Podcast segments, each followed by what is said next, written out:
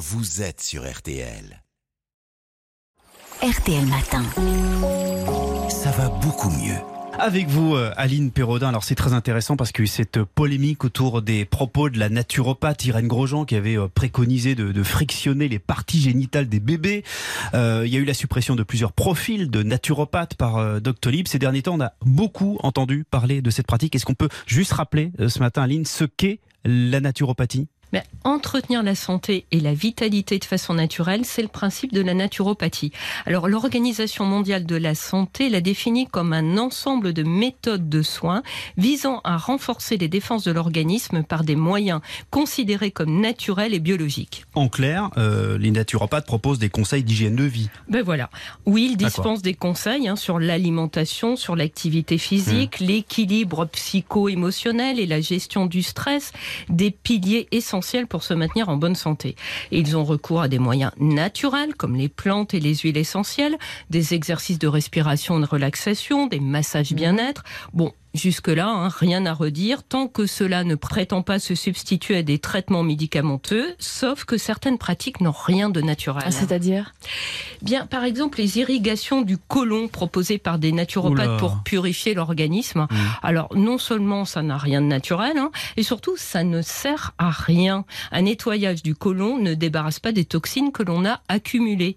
Autre chose qu'un naturopathe pousse à manger plus de fruits et légumes et moins de produits transformés. Cela va dans le sens des recommandations de santé publique, mais l'incitation à prendre des compléments alimentaires n'a rien de naturel non plus.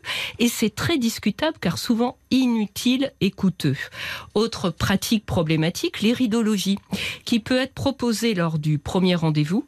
Les naturopathes prétendent détecter des troubles de santé en examinant l'iris de l'œil. C'est complètement farfelu. Et en plus, cela peut s'apparenter à un diagnostic.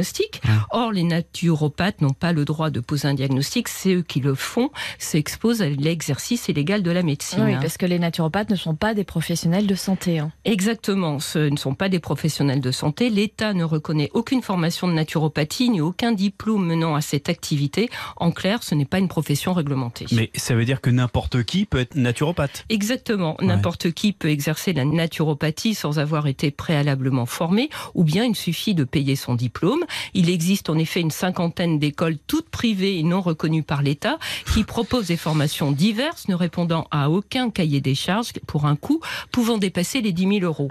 Alors, il est tout de même préférable hein, de choisir un naturopathe qui peut justifier d'une formation, par exemple répertorié par la FENA, la Fédération française de naturopathie, même si ce n'est pas du tout une garantie de son sérieux. Bon, alors si on veut faire appel à un naturopathe, à quoi faut faire attention?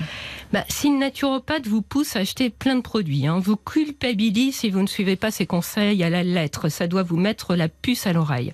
S'il prétend que la naturopathie peut tout soigner, même une maladie grave, s'il vous incite à arrêter des médicaments, s'il se sent suffisamment formé pour se prononcer sur vos traitements médicamenteux et vos vaccins, Mhm.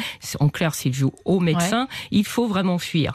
Soyons clairs, un naturopathe n'est pas formé pour soigner les maladies, mais pour préconiser une certaine hygiène de vie. C'est qui peut aller dans le sens d'une bonne prévention, tant qu'on ne s'éloigne pas trop des recommandations de santé publique, et tant qu'on ne conseille pas des frictions des parties génitales pour faire tomber la fièvre des bébés, ou des cures de jus de fruits contre le cancer. C'est vrai que ça, c'est des choses qu'on a vues. Merci beaucoup, euh, Aline Perraudin. C'était précieux ce matin, ces conseils. À demain. À demain.